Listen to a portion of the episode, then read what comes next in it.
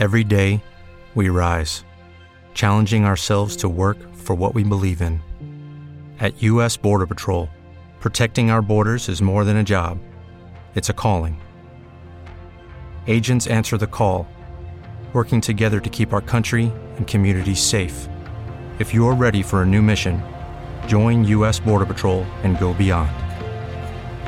Learn more at cbp.gov/careers.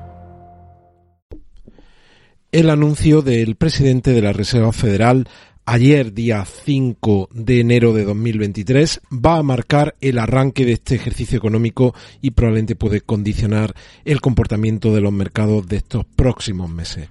Vamos a hablar de eso, vamos a hablar de cómo cerraron ayer las bolsas, cómo se están comportando las europeas esta mañana y le daremos un repaso a la situación de las principales cripto. Así que episodio muy importante, no te lo pierdas. Vamos allá, bienvenidos a otro episodio de Criptomercados y Pymes hoy día 6 de enero de 2023. Como siempre os recuerdo, si estáis viendo este episodio y no estáis suscritos al canal, por favor suscribiros y activar la campana de notificación. Activad la campana de notificación y estáis viendo como ayer las bolsas en Estados Unidos cerraron en negativo. El Dow Jones perdió el 1%, el Standard Poor's el 1,16 y el Nasdaq perdió un 1,47. Las bolsas europeas de momento están en positivo, la alemana sube un 0,18, la inglesa un 0,64, el CAC 40 un 0,69, el Eurostock 50 sube un 0,55, la española está subiendo un 0,58. Veis como el oro está ahora mismo subiendo un 0,61, la onza hasta 1851, la plata sube un 1,52 hasta 23,77 y el barril de petróleo, la denominación Brent recupera la cota de los 80 dólares, 80,31. La denominación Texas está en 75,14. Y veis cómo el gas natural sigue perdiendo fuerza, cae un 0,56 en las últimas 24 horas y está cotizando a 3,69. El dólar está ahora mismo en 104,95, ha, ha llegado a estar en las últimas horas pues por encima de los 105,50, pierde fuerza. Y lo tenemos aquí en esta zona de indefinición de los últimos días, buscando romper o no definitivamente la cota a la baja de los 103, ya sabéis que es el índice dólar, contra la cesta de seis divisas.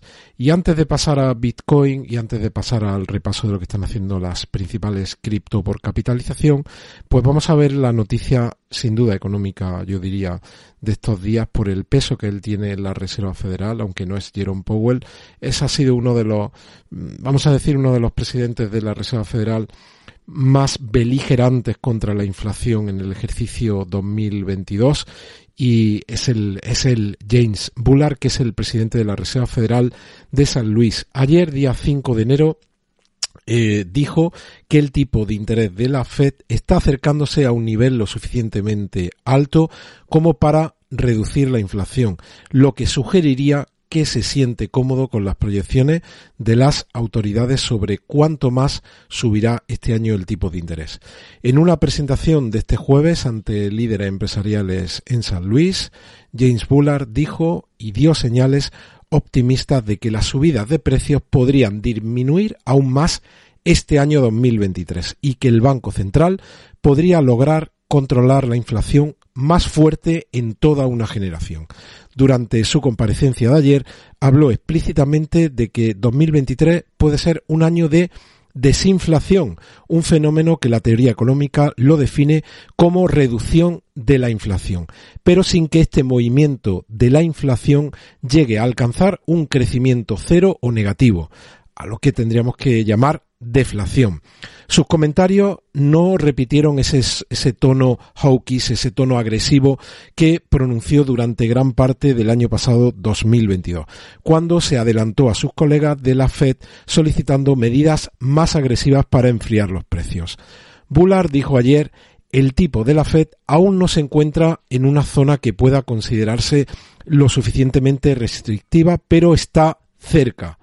Un gráfico en su presentación que yo os acompaño sugiere que la proyección de los funcionarios de la Fed sobre dónde terminarán las tasas este año está en el 5,1%, tipo de interés lo suficientemente restrictivo como para controlar la inflación.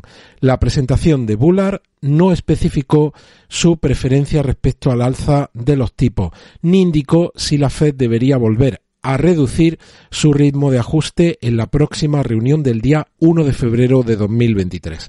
El presidente de la Fed de San Luis dijo que las acciones del Banco Central han ayudado a reducir las expectativas de inflación a un nivel consistente con el objetivo de la Fed de inflación del 2%. También prevé que la inflación caiga a un nivel más bajo este año a medida que la economía, según él, se normalice.